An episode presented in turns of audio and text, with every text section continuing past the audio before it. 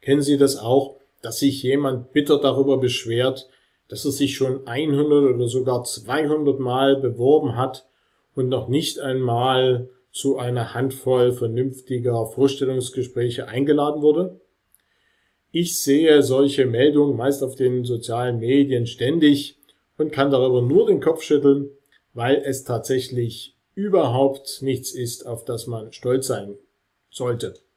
In vielen Fällen wird nämlich diese Meldung der Erfolglosigkeit vorgetragen mit so einer Mischung aus Stolz und Verbitterung. Stolz, weil man so fleißig war und Verbitterung, weil einem der Erfolg eben äh, ausgeblieben ist. Und tatsächlich ist das aber überhaupt keine gute Idee, so zu arbeiten, denn nach spätestens 20 mehr oder weniger erfolglosen Bewerbungen sollte man doch dann innehalten und mal prüfen, ob man nicht einen grundsätzlichen Fehler macht oder gemacht hat, der eben verhindert, dass man überhaupt erfolgreich sein kann. Und wenn das der Fall ist, dann nützt natürlich Fleiß überhaupt nichts, weil der ja nur dazu führt, dass man weiter Zeit verliert und eben nur den Fehler wiederholt und von daher sich in der Zukunft dadurch gar nichts ändern wird. Nein, wenn Sie nach spätestens 20 Bewerbungen mit der Resonanz, die Sie bekommen haben, nicht zufrieden sind, dann ist es der Moment, an dem Sie innehalten sollten und mal prüfen sollten, ob es eben nicht ein grundsätzliches Problem gibt, einen grundsätzlichen Irrtum, irgendetwas, was Sie unbedingt ändern müssen, damit Sie eben sich überhaupt äh, die Chance auf Erfolg äh, verschaffen können. In den allermeisten Fällen ist es übrigens ein unzulänglicher Lebenslauf, der darauf basiert, dass man eben nur Aufgaben und Tätigkeiten gelistet hat, anstatt mit Erfolgen zu argumentieren. Das machen sehr viele Leute falsch.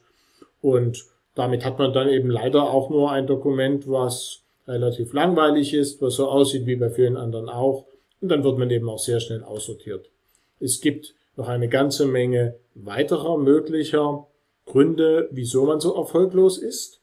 Äh, durch die kann ich jetzt nicht äh, alle gehen, aber ich belasse es mal mit dem Hinweis auf den Lebenslauf, weil das ist wirklich der große Fehler Nummer eins, dass der Lebenslauf nicht ausreichend überzeugend formuliert ist und damit nicht ausreichend für einen spricht, wenn denn dann der Moment der Bewertung gekommen ist.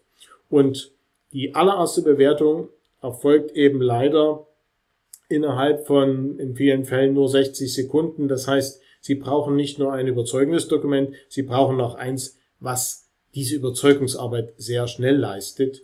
Und wenn Ihr Dokument das nicht schafft, dann gehören Sie eben schnell zu den vielen Fällen, die einfach sofort aussortiert werden und dann wird sich Ihre Erfolgsquote auch in der Zukunft nicht erhöhen, bis Sie nicht die Qualität Ihres Lebenslaufdokumentes massiv verbessert haben. Ja, mit dieser Anregung möchte ich Sie einfach ermutigen, da mal näher hinzuschauen. Wenn Sie also mit der Resonanz auf Ihre Bewerbung nicht zufrieden sind, dann spätestens ab der 20. Bewerbung sollten Sie nicht weiter fleißig sein, sondern innehalten und gucken, woran liegt es denn genau? Und erst wenn Sie das herausgefunden haben, dann wieder loslegen mit einer neuen Version, mit einer neuen Strategie und äh, dann probieren Sie es weiter. Und dann sieht, sieht es natürlich tatsächlich für Ihren Erfolg in der Zukunft viel besser aus.